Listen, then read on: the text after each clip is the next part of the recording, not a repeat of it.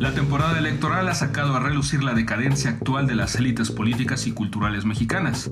Tanto los anti-AMLO como los que apoyan al presidente han atinado en señalar diversos problemas del país, pero sus argumentos están marcados por un lenguaje dogmático, polarizante e incluso conservador, que solo contribuye a la erosión del espacio público.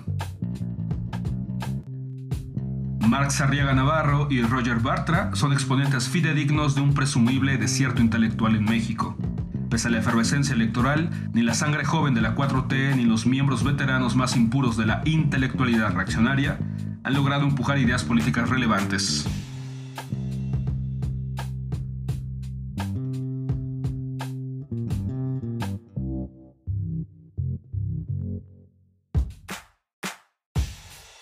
Hola, ¿qué tal? Soy Paola Vázquez Almanza y en esta ocasión quiero compartirles algunas reflexiones sobre las élites políticas y culturales de nuestro país que parecen estar experimentando una importante decadencia.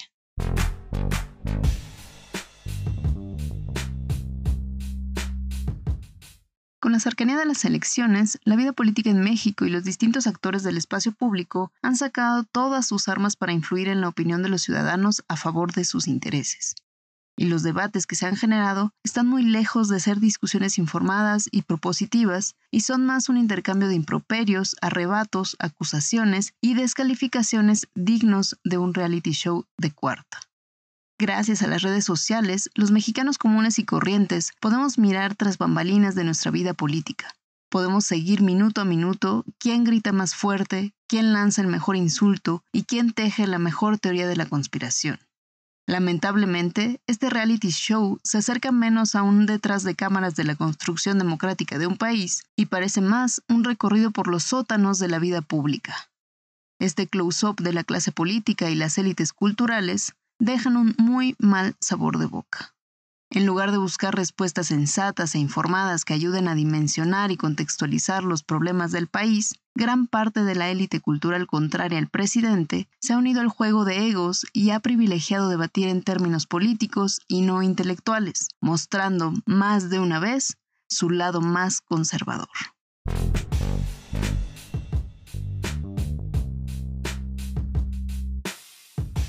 Principio, tanto los diagnósticos de AMLO como los de la intelectualidad mexicana opositora son bastante certeros. El presidente ha hablado de mafias del poder constantemente, y tiene razón, estas existen, que hay que eliminarlas y que muchos intelectuales se han visto beneficiados por los exenios pasados, también es cierto. Frente a esto, los intelectuales han respondido que AMLO y Morena están creando nuevas mafias del poder, y no se equivocan. La dirigencia de Morena y la corrupción dentro del mismo movimiento dejan mucho que desear. AMLO y los intelectuales que lo apoyan sostienen que el neoliberalismo nos ha sumido en el caos y que la población más pobre del país está cansada. Un diagnóstico totalmente apropiado. Pero a esto responde la intelectualidad opositora que AMLO no está haciendo cambios radicales en lo económico y que las medidas asistencialistas no son en realidad una afrenta al neoliberalismo, son más bien prácticas corporativistas que lo reproducen y en este caso, los intelectuales también llevan razón. Así podríamos ir analizando infinidad de argumentos. Podríamos hablar del INE, Salgado Macedonio, el aeropuerto, los libros de texto, la corrupción, la campaña de vacunación, la reforma energética, el feminismo, el narcotráfico y muchísimas cosas más. Y encontraríamos lo mismo. Ambos bandos llevan algo de razón. No todos son disparates y golpes de pecho.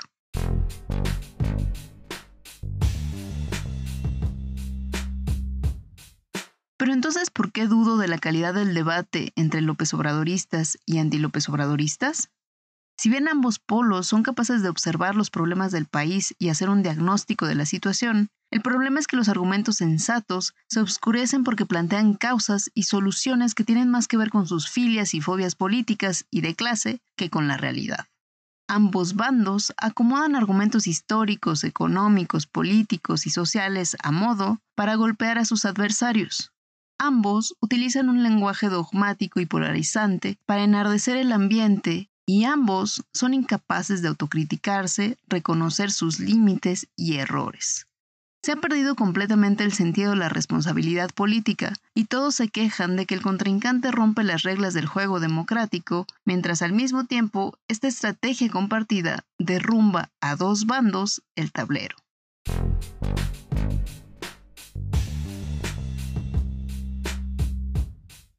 Ni las élites políticas ni culturales parecen estar a la altura.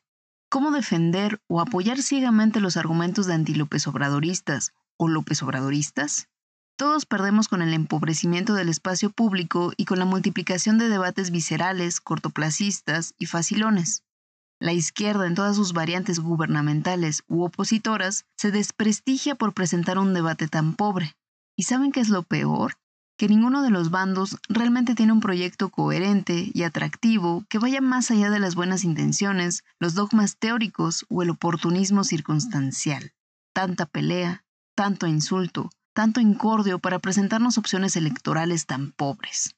Como tantas otras veces en nuestra historia, votaremos no por la mejor opción, sino por la que en el momento nos parezca menos mala. Muchas gracias por escuchar y hasta la próxima.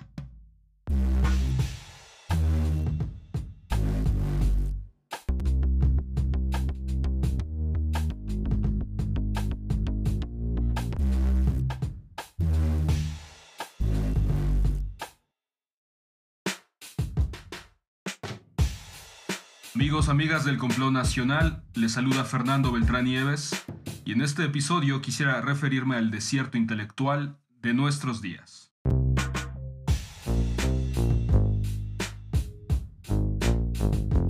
Una idea política relevante es como un hachazo que cae sobre nosotros, capaz de romper la oscuridad, la indiferencia o el potencial hielo que reina al interior de cada uno de nosotros.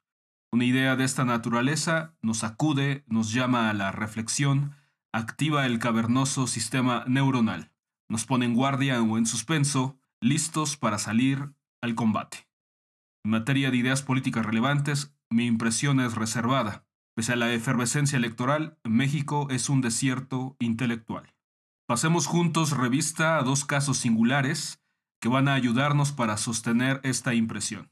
Muy a menudo, para pasárnosla suave, comenzamos con las flaquezas de la oposición, que se ha convertido en la botana de propios y extraños, y terminamos casi siempre con la esperanza de que algo significativamente distinto ocurra con la 4T, sin resultados del todo claro o positivos.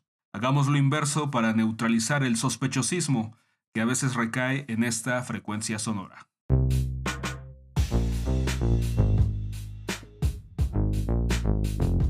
Especialista en temas literarios, Marx Arriaga es un profesor universitario con licencia de una universidad pública de Ciudad Juárez, que fue reclutado por la 4T y mandado de inmediato a la Red Nacional de Bibliotecas Públicas. No tardó en ventilar la putrefacción en la que se hallaba dicha red a causa de la negligencia y corrupción generalizadas de administraciones anteriores. Se desempeñó hasta hace poco en aquel puesto y nadie puede regatearle los impulsos vasconcelianos de su breve gestión movilizar un montón de libros empolvados a las bibliotecas públicas dispersas y alejadas de nuestro país. Marx Arriaga activó conversaciones abiertas en el gremio de bibliotecarios y sacó un manifiesto público que encendió los ánimos. Le gritó al mundo que no había recursos de la 4T para reactivar a un gremio invisible. La pandemia afectó todo, lo sabemos hasta el cansancio. Quizá el mal control de daños que desencadenó dicho manifiesto le costó la cabeza, abandonó el puesto y la actual secretaria de Cultura, que sigue brillando por su ausencia, lo recolocó en la oficina de textos escolares de la Secretaría de Educación Pública. Luego entonces, Marx Arriaga encabezó la más reciente convocatoria de ilustraciones de los textos gratuitos y vino otro desfalco. No iban a recompensar a los participantes ganadores por la beta electoral. La noticia fue un escándalo y devino meme. En efecto, Cualquier tipo de imágenes, entre más gratuitas, caseras o graciosas, podría ser útil para ilustrar los textos de historia, biología o civismo. Todos y todas nos reímos incrédulos o asustados. Esta 4T en cultura reproduce una concepción obscena e insultante.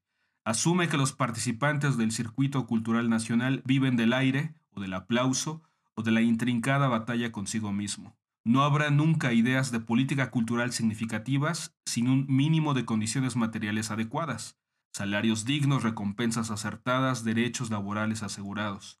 Con esta clase de convocatorias, esta 4T se burla del esfuerzo personal, es vergonzosa y debe reformularse. En descargo de lo anterior, esta concepción de lo gratis viene de tiempo atrás, se ha naturalizado y expandido en muchas otras zonas del campo cultural. Es una concepción extendida en los consumidores e incluso se ha infiltrado entre los productores culturales, renuentes a la mercadotecnia o al ofrecimiento de contraofertas, facilidades de pago, abonos chiquitos, etc. Recursos básicos del mercado para que los artistas no fallezcan en el intento.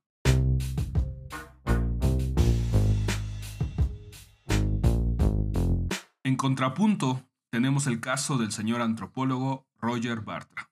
Ya sé que ha sido una personalidad piñata, le llegan palos por todos lados, particularmente desde Palacio Nacional.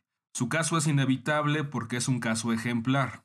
No caeré, sin embargo, en la mofa gratuita del tipo Hernán Gómez, quien lo ridiculizó al entrevistar a un Roger maniquí, inerte, sin polemizar realmente con él.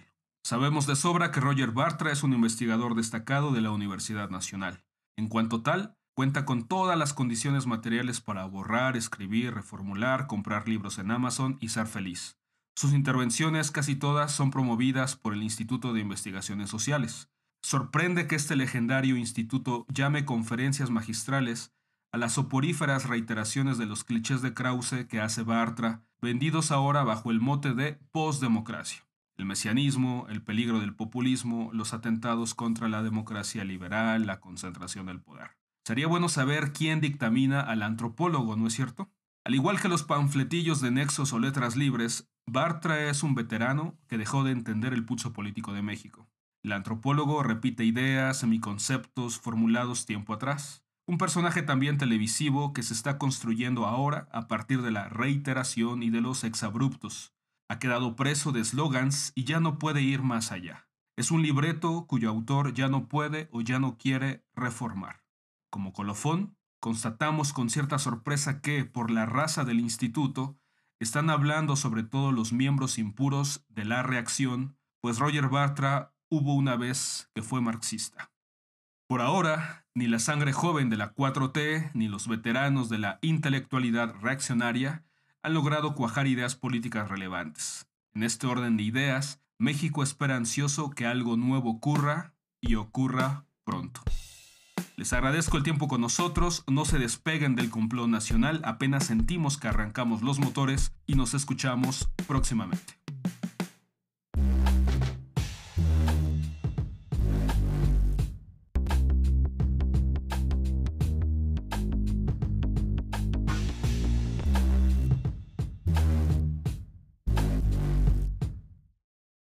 Hemos llegado así al término de este episodio. Ahora puedes contactarnos en Instagram siguiendo al Complot Nacional o en Facebook, la página del Complot Nacional. No olvides suscribirte a nuestra frecuencia sonora en Apple Podcasts o en Spotify o donde sea que escuches tus podcasts. A nombre de las voces que hicieron posible este programa, gracias por dejarnos entrar hasta la intimidad de sus oídos. Nos escuchamos pronto, muy pronto, en el siguiente complot.